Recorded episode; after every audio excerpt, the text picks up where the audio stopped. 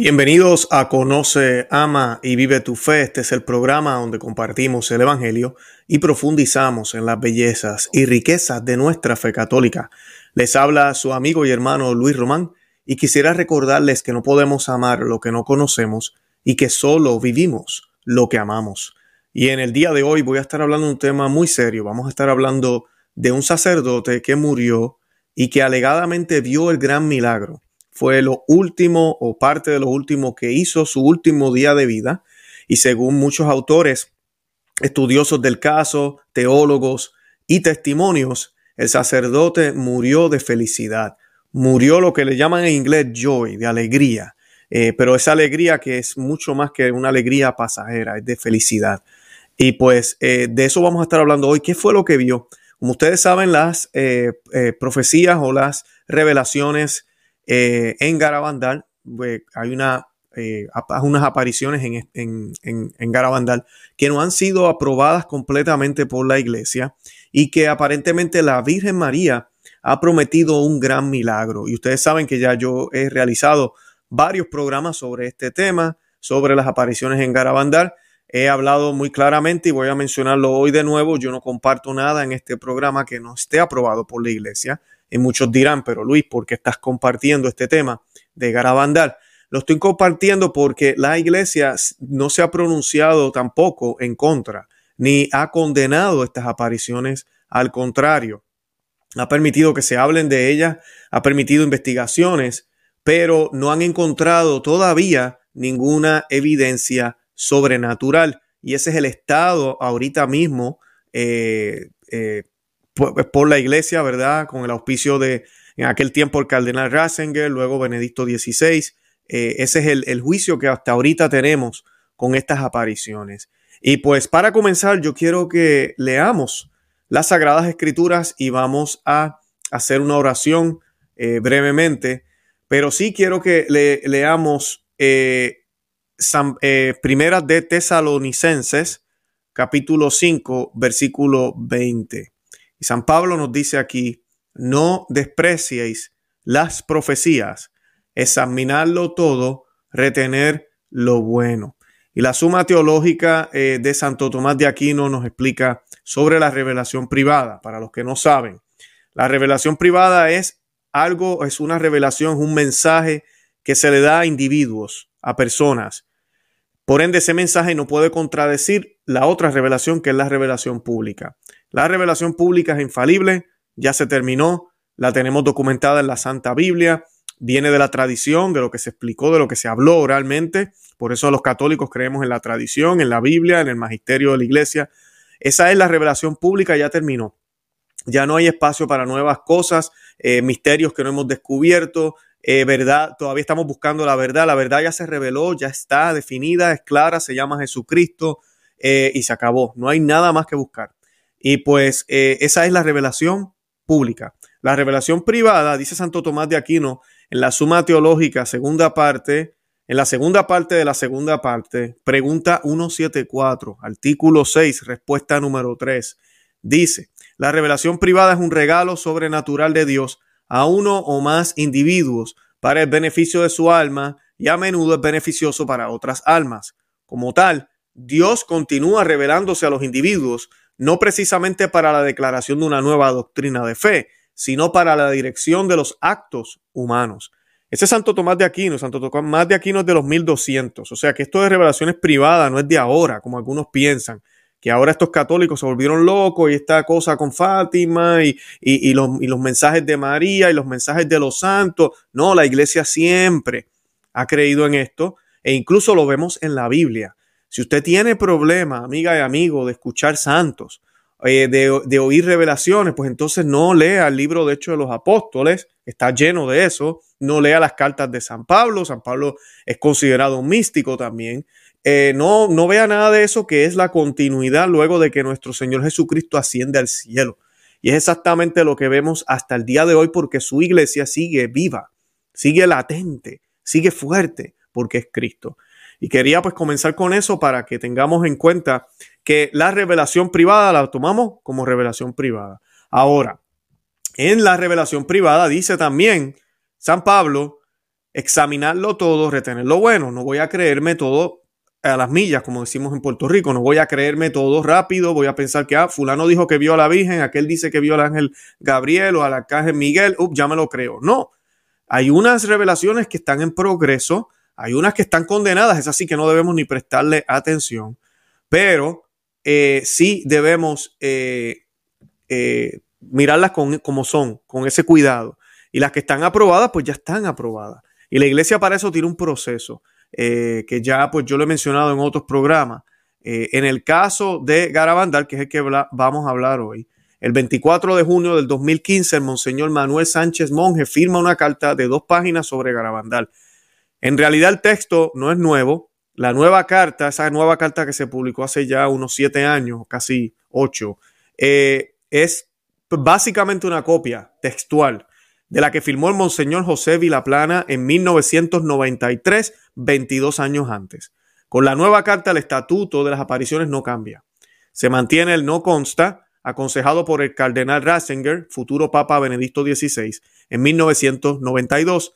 Este dictamen, recordemos, teológicamente no significa condena, sino falta de certeza, tanto para afirmar como para negar. Así que ese es el estatuto de Garabandal y pues Garabandal y Fátima están muy relacionados. Un día esto haré un análisis de eso. Lo hemos hecho ya. Los que quieran saber un poco más del tema, les invito a que vean, creo que hemos hecho ya dos programas de este tema. He hecho ya como unos seis con el doctor Luis Eduardo López Padilla.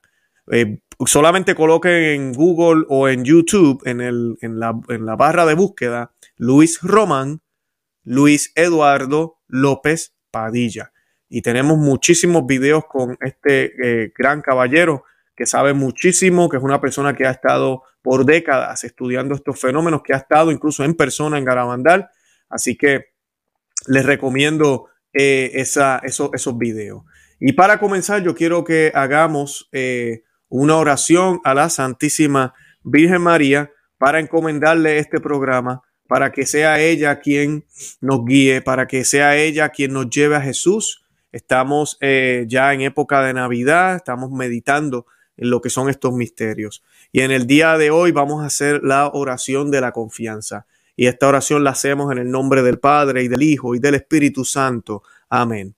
Acepta, querida Madre y Reina mía, toda mi persona y cuanto con la gracia de tu querido Hijo he podido hacer de bueno. Yo mismo no soy capaz de conservarlo. Dadas mis debilidades e inconstancia y la forma en que me combaten continuamente mis enemigos espirituales, veo todos los días caer por tierra los cedros del Líbano y convertirse en aves nocturnas las águilas que volaban en torno al sol. Mil justos caen a mi izquierda, diez a mi Diez mil a mi derecha. Mas yo confío en ti, mi poderosa y más que poderosa madre. Tenme que no caiga, conserva mis bienes, que no me saquen, protege en mí la vida divina. Defiende a quien a ti se ha consagrado. Yo te conozco bien y en ti confío. Eres la Virgen fiel a Dios y a los hombres, que no dejas perder nada de cuanto a ti se confía. Eres la Virgen poderosa, nadie podrá hacerte daño ni perjudicar tampoco a los que tú amas. Amén. En el nombre del Padre y del Hijo y del Espíritu Santo. Amén. Bendito sea el nombre de Jesús. Y bueno, para comenzar, vamos a hablar del padre Luis Adreu, el cura o el padre o el sacerdote que murió de alegría, que murió de, felicidad. Eh, como ustedes saben, como ya mencioné al principio, San Sebastián de Garabandal es un pequeño pueblo agrícola en las estribaciones de la cordillera cantábrica del norte de España.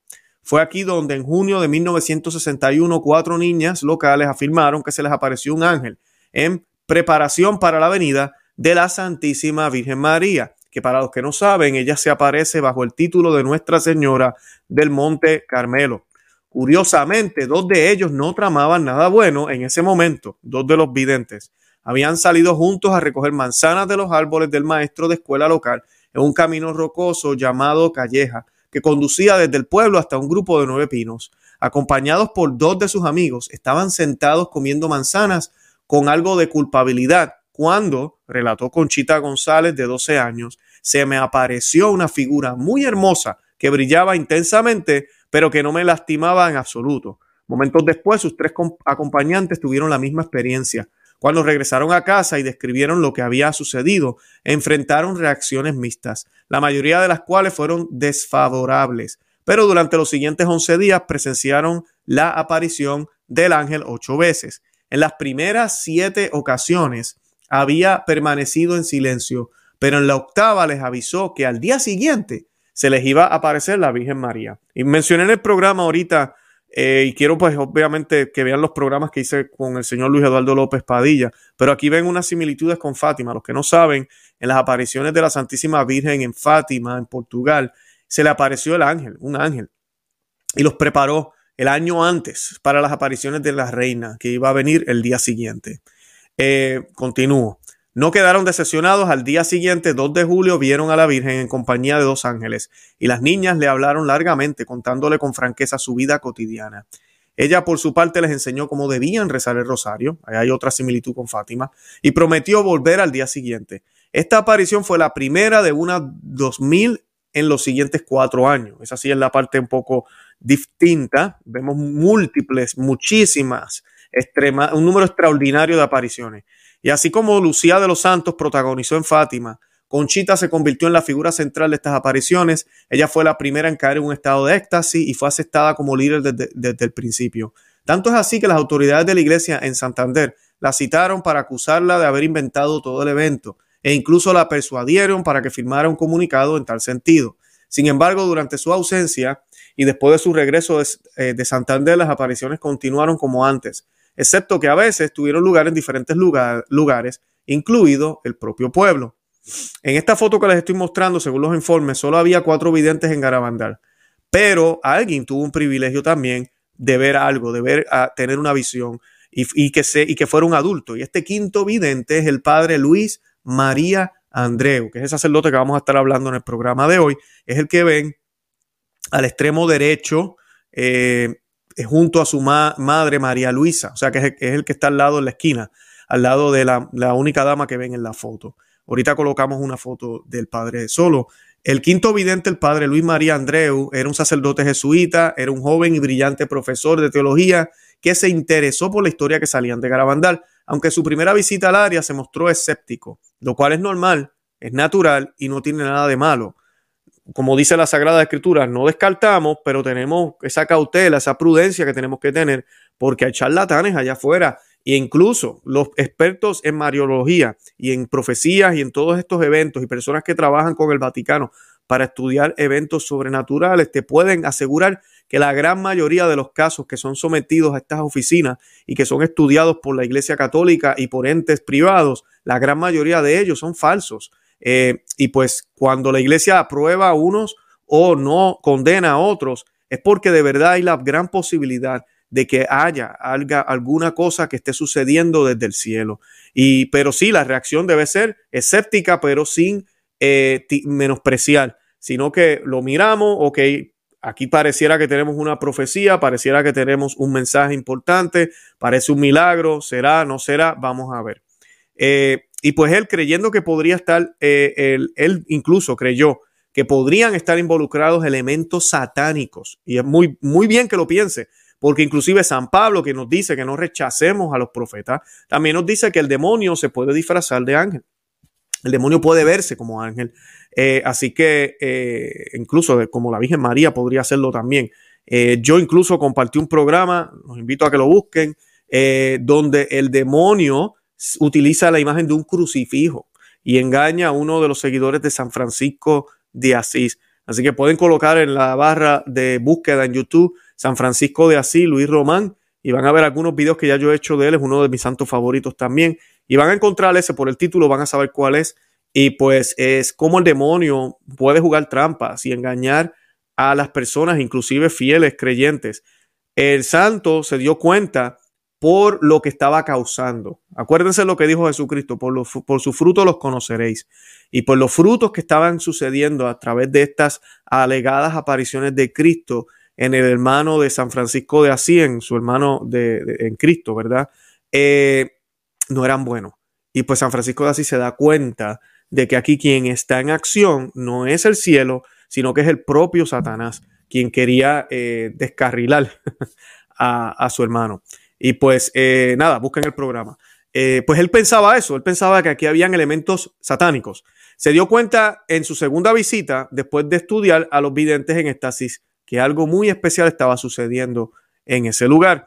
El 8 de agosto de 1961, estaba entre la multitud observando a las niñas en el pinar o en, los pinos, donde a menudo tenía lugar las visiones. De repente su rostro, el rostro del sacerdote se puso tenso y cayendo de rodillas gritó en voz alta, milagro, milagro, milagro, milagro.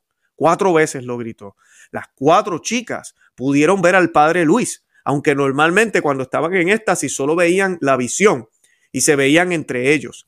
La Virgen les dijo que el cura las, estaba viendo. Eh, y un milagro, él, las estaba viendo y estaba viendo un milagro, estaba viendo el milagro.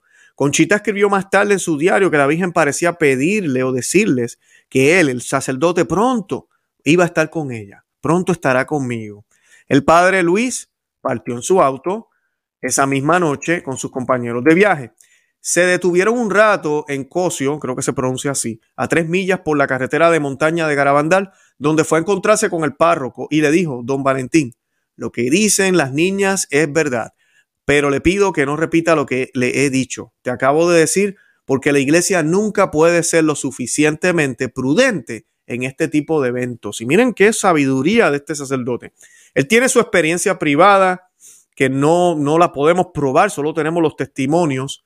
Y con todo y eso, él le pide, y esto es la actitud de una persona que está dejándose llevar por la gracia, que sea prudente, que no le dé publicidad, que no se ponga a hablar de lo que él le está diciendo y que dejemos que la iglesia haga lo que tiene que hacer. Porque como dice él, la iglesia nunca puede ser lo suficientemente prudente en este tipo de eventos. Así que es importante investigar, estar seguros. Estamos hablando de la salvación de las almas. Y pues creo que la actitud de él es muy, muy acertada. De camino a casa estaba, estaba el padre Luis, estaba abrumado de alegría repitiendo las palabras, estoy tan feliz, qué favor tan maravilloso me ha hecho la Virgen, qué suerte tenemos de tener una madre así en el cielo. Continúa el Padre, no hay razón para temer a la vida sobrenatural.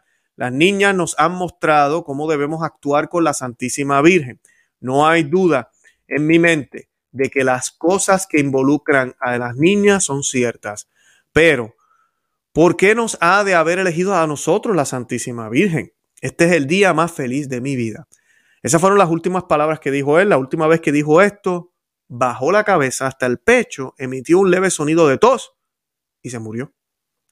Así nomás. Tenía apenas 38 años.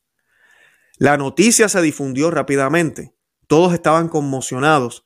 Al día siguiente, cuando la Virgen se apareció a las niñas, les dijo que se había aparecido al Padre Luis como a ellos y le había mostrado un anticipo del gran milagro que está por venir, tras el cual se había muerto él de felicidad, de gozo.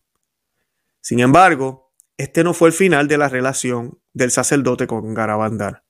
Solo ocho días después, el 16 de agosto, la Santísima Virgen le dijo a las cuatro niñas, el Padre Luis vendrá y les hablará ahora. Como Conchita anotó en su diario, un momento después eh, nos llamó uno por uno. No lo pudimos ver, está hablando de sacerdote, solo escuchábamos su voz. Era exactamente igual a la que tenía aquí en la tierra. Padre Luis habló con las niñas y les dio algunos consejos, así como mensajes para su hermano. Más importante aún, envió un mensaje de consuelo a través de ellos a su anciana madre, para quien la noticia de su temprana muerte había sido un gran shock. Sé feliz y contento, o quédate contenta, dijo él, porque estoy en el cielo y te veo todos los días. Qué consuelo debe de haber sido esto para ella. Casi tres años después de su entierro en el cementerio jesuita de Ona, el 14 de julio de 1964, Nuestra Señora le dijo a Conchita durante una locución eh, que al día siguiente del gran milagro, el cuerpo de este sacerdote, del padre Luis, sería removido y hallado tan incorrupto como el día de su muerte. Una afirmación que causó no pocas polémicas. ¿Saben por qué? Porque en 1977 abrieron la tumba y lo único que se encontró fueron esqueletos. Pero se ha señalado la profecía de Nuestra Señora que se refiere solo al día después del gran milagro, por lo que queda por ver si se llevará a cabo este milagro. Y la pregunta sería, ¿verdad? ¿Será posible? ¿Será posible que después que un cuerpo ya está podrido, hecho hueso, porque ya lo confirmaron, podrá volver a estar básicamente como era antes o renovado? Yo quiero leerles aquí del Evangelio de San Juan. Voy a leer del capítulo 11, del 21 al 45. Y dice, Evangelio de San Juan, capítulo 11, versículos 21 al 45. Y Marta le dijo a Jesús, Señor, si hubieras estado aquí, mi hermano no habría muerto. Pero también sé ahora que todo lo que le pidas a Dios, Dios te lo concederá. Jesús le dijo, tu hermano resucitará. Marta le dijo, yo sé que resucitará en la resurrección, en el día final. Jesús le dijo, yo soy la resurrección y la vida. El que cree en mí, aunque esté muerto, vivirá. Y todo aquel que vive y cree en mí, no morirá. ¿Crees esto? Le dijo. Respondió Marta, le dijo, sí Señor, yo he creído que tú eres el Cristo, el Hijo de Dios, que ha venido al mundo. Dicho esto, Marta fue y llamó a María, su hermana, y en secreto le dijo, el Maestro está aquí y te llama. Al oír esto, ella se levantó de prisa y fue a su encuentro. Jesús todavía no había entrado en la aldea, sino que estaba en el lugar donde Marta lo había encontrado. Cuando los judíos que estaban en casa con María y la, eh, con María y la estaban consolando, vieron que ella se había levantado de prisa y había salido, la siguieron. Decían, va al sepulcro a llorar allí. Y cuando María llegó a donde estaba Jesús y lo vio, se arrojó a sus pies y le dijo, Señor, si hubieras estado aquí, mi hermano no habría muerto. Entonces Jesús al ver llorar a María y a los judíos que la acompañaban, se conmovió profundamente y con espíritu turbado dijo, ¿dónde lo pusieron? Le dijeron, Señor, ven a verlo. Y Jesús lloró. Los, los judíos dijeron entonces, miren cuánto lo amaba. Pero algunos de ellos dijeron, y este que le abrió los ojos al ciego, ¿no podía haber evitado que Lázaro muriera? Una vez más, profundamente conmovido, Jesús fue al sepulcro, que era una cueva y tenía una piedra puesta encima. Jesús dijo, quiten la piedra. Marta, la hermana del que había muerto, le dijo, Señor, ya huele mal, pues ha estado allí cuatro días. Jesús le dijo, ¿no te he dicho que si crees verás la gloria de Dios? Entonces quitaron la piedra y Jesús levantando los ojos a lo alto dijo, Padre, te doy gracias por haberme escuchado. Yo sabía que siempre me escuchas, pero lo dije por causa de la multitud que está alrededor para que crean que tú me has enviado. Y habiendo dicho esto, clamó a gran voz, Lázaro, ven afuera. Y el que había muerto salió con las manos y los pies envueltos en vendas y el rostro envuelto en un sudario. Entonces Jesús les dijo, quítenle las vendas y déjenlo ir. Muchos de los judíos que habían venido para acompañar a María y que vieron lo que hizo Jesús, creyeron en él. Y les leo este texto porque dice el texto del Evangelio de San Juan, relatando la resurrección de Lázaro, que Marta le advierte a Cristo, huele mal, este cuerpo ya huele mal ya está en proceso de descomposición. Ya esto se, se dañó. Ya estás muy tarde, Jesús. Ya no hay forma. Ya comenzó un proceso de descomposición. Ya es demasiado hacia donde quieres ir. Y Jesús le responde, no te he dicho que si crees verás la gloria de Dios. Entonces quise leer este pasaje porque en el caso de este sacerdote, que incluso puede ser que de aquí a unos años ni suceda el gran milagro, ni tampoco veamos el cuerpo incorrupto de este sacerdote. Pero tampoco debemos descartar la posibilidad de que Dios puede hacer lo que se le dé la gana y que todo lo que Él entienda que es para el bien de las almas será hecho. Y si esta promesa es cierta y si fue dicha por la Santísima Virgen María, que el cuerpo incorrupto del el padre Luis será visto después del gran milagro, pues entonces debemos creer, si es cierto todo esto, que así será. Y cuando llegue el momento, veremos si es cierto. Y así sucederá, porque el cielo no nos va a mentir, la Santísima Virgen no nos va a mentir, mucho menos Dios va a ponerse a cambiar de opinión. Así que sí es posible todavía, es una polémica, claro que sí, es espeluznante que hayan abierto una tumba y ya la supuesta, el supuesto cuerpo que iba a ser eh, preservado ya está todo podrido. Pero Nuestra Señora se refirió solo al día después del gran milagro. Así que lo que tenemos que tener esa es esa esperanza de, de que el gran milagro sucederá si así Dios lo quiere y si estas apariciones son ciertas. El gran milagro fue creído por el Padre Pío, así lo manifestó, fue creído por otros eh, de que iba a suceder. Hay otros santos inclusive que hablan de la posibilidad de un evento como este. Así que eh, no debemos descartar nada de esto, pero quise compartirlo porque a este sacerdote, el sacerdote Luis Andreu, se le concedió, Andreu, se le concedió murió, morir, disculpen, morir con gozo, con felicidad o alegría, como algunos dicen. Y él vio algo. Tú y yo podemos ver sin que se nos conceda tal vez una revelación privada. Eso se llama fe. Y el Espíritu Santo que habita en nosotros, si eres bautizado, te ha dado las gracias para poder ver. Dice la palabra de Dios cuando Santo Tomás, el incrédulo, no quería creer. Dice Jesucristo a sus discípulos y nos dice a nosotros, bienaventurados los que creen sin haber visto. Esa es la fe que realmente cuenta. No estoy diciendo que el padre Luis Andreu no tenía fe, porque el Señor elige instrumentos como él y ha elegido otros instrumentos como las videntes de Fat, de la Virgen de Fátima, de Lourdes, eh, Juan Diego en, México, con las apariciones de la Santísima Virgen de Guadalupe, eh, y así mm, cientos de otros, para llevarnos un mensaje. Ellos son meros instrumentos. Pero lo que mi punto que quiero llevar en el día de hoy con esta historia, que creo que es fascinante, es que tú y yo podemos ver podemos vivir esa felicidad y ese gozo y podemos morir con alegría si el Señor nos llamara hoy mismo, como lo llamó a Él a los 38 años de edad, cuando mucho menos Él se lo esperaba.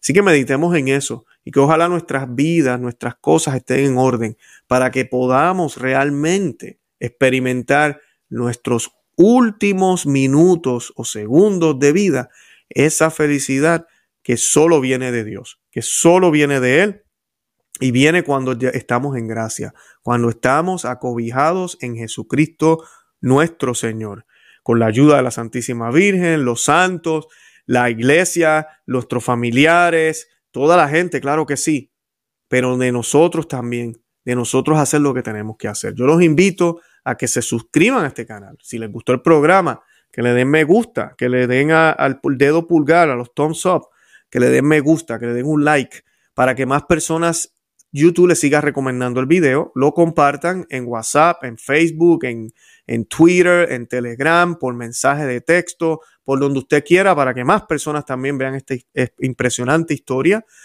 y también les invito a que se suscriban en cualquiera de esos medios, en Facebook, en Instagram, estoy en Twitter, estoy también en Telegram por los mismos nombres. Conoce, ama y vive tu fe. Y nada, de verdad que los amo en el amor de Cristo. Y Santa María, ora pro nobis. Que Dios me los bendiga. Bye bye.